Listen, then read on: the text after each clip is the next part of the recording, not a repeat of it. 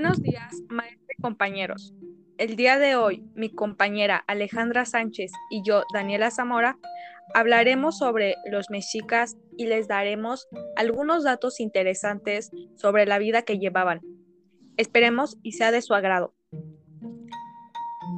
Primero hablaremos sobre su ubicación espacial. El Imperio Azteca, llamado también Triple Alianza, Imperio Mexica o con más precisión Imperio Tenochca, fue una unidad política compleja, que existió en el área central de Mesoamérica durante el posclásico tardío hasta la conquista española. Ahora les daremos un poco de información acerca de su ubicación temporal. Los aztecas establecieron México Tenochtitlan en el centro del Valle de México, expandiendo su control hacia ciudades, estados ubicadas en los actuales estados de México, Veracruz, Puebla, Oaxaca, Guerrero, la costa de Chiapas, estado de Hidalgo y parte de Guatemala. Su organización económica se basaba en la estructura económica tenía cuatro ramas, que era el tributo, el comercio, la agricultura y la producción artesanal. La guerra era el medio por el que se imponían cargas del tributo, que era parte fundamental de la economía de la ciudad. Entre los productos que se recibían se encuentran cargas de maíz, frijol, mantas, pieles, plumas y piedras semipreciosas, entre muchos otros. Ahora hablaremos sobre su organización cultural. Las dos clases sociales que dividían la estructura jerárquica del pueblo mexica fueron fundamentalmente la de los privilegiados y la gente del pueblo, es decir, los llamados pilis, nombre dado a los nobles o ciudadanos de alta jerarquía, y los más iguales, que no eran otros más que la gente del pueblo. Su organización social, en pocas palabras,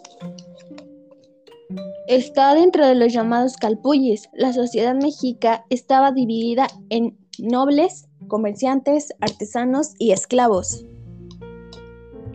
Ahora hablaré de organización religiosa.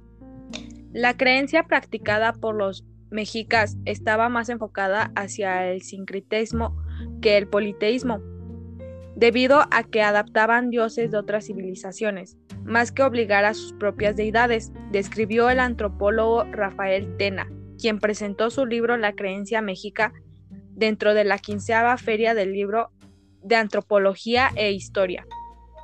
Para la administración del vasto imperio, los aztecas implementaron un rígido sistema basado en el poder personal de la nobleza. A la cabeza de la estructura de mando estaba el soberano Owey Tlatuani, gran orador y jefe de los hombres con amplios poderes militares, civiles y religiosos.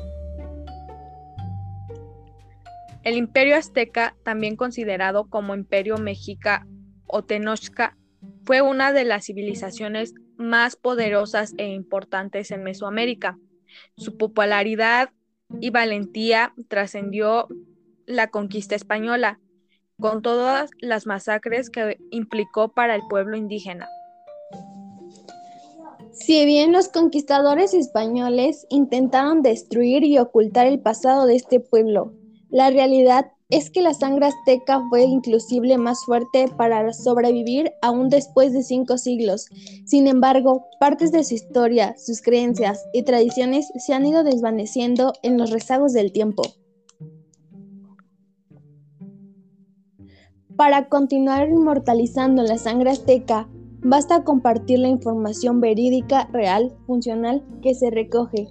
Compartirla para lograr lo que las otras personas también logren poseer este deseo de aprenderlo y vivirlo. Por ello, te compartiremos una lista de datos que probablemente desconocías acerca de los aztecas.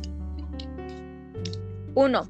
Cuando los aztecas salieron de la isla Aztlán, probablemente un lugar remoto al norte de Tenochtitlán, por los años 1150 y 1300, los estudios arqueoastronómicos indican que ocurrió un eclipse solar este suceso astronómico pudo ser tomado como un marcador mítico que pudiera legitimar la supuesta relación entre los toltecas y los tenochcas.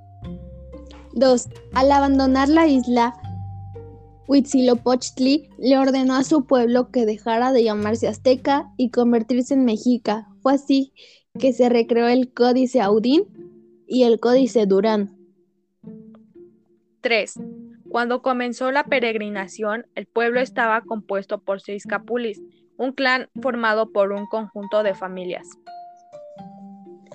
4. Para los mexicas, el templo mayor ocupaba el centro del universo, por lo que no podía ser cambiado de lugar, de modo que si deseaban agrandarlo, se construyó un nuevo edificio sobre el anterior, conservando las mismas características fundamentales, dos capillas en la cúspide y escalinata doble en la fachada principal.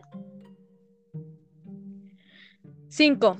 Huitzilopochtli nació en el mítico cerro de Coatepec, el cual fue descubierto a 3.200 metros sobre el nivel del mar, en el estado de Hidalgo, por investigadores del Instituto Nacional de Antropología e Historia. 6. En la ideología mexica, el parto de las mujeres era comparado con la valentía de los guerreros que morían en batalla, por lo que al igual que ellos, tenían el honor de acompañar al sol en su recorrido desde el cenit hasta el ocaso, así eran importantes. 7.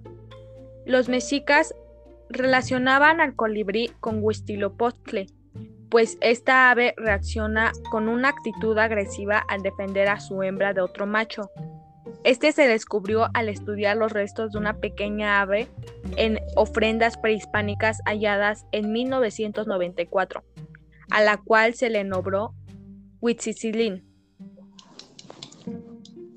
8. De acuerdo con el Instituto Nacional de Antropología e Historia, gobernantes, sacerdotes y algunos guerreros mexicas practicaban la antropofagía en rituales de carácter religioso a partir de las ofrendas halladas en el Templo Mayor. Se descubrió que la antropofagía tenía el propósito de absorber la fuerza divina que albergaba en los cuerpos de los sacrificados. Era una especie de comunión con la divinidad. No se trataba de un alimento habitual, por lo que solo se limitaba a ceremonias oficiadas por personajes de alto rango social. Eso es todo. Esperamos que les haya sido de su agrado y que hayan aprendido un poco más acerca de los mexicas, la vida que llevaban y que les haya quedado claro todo lo que hacían. Gracias. Eso es todo. Gracias.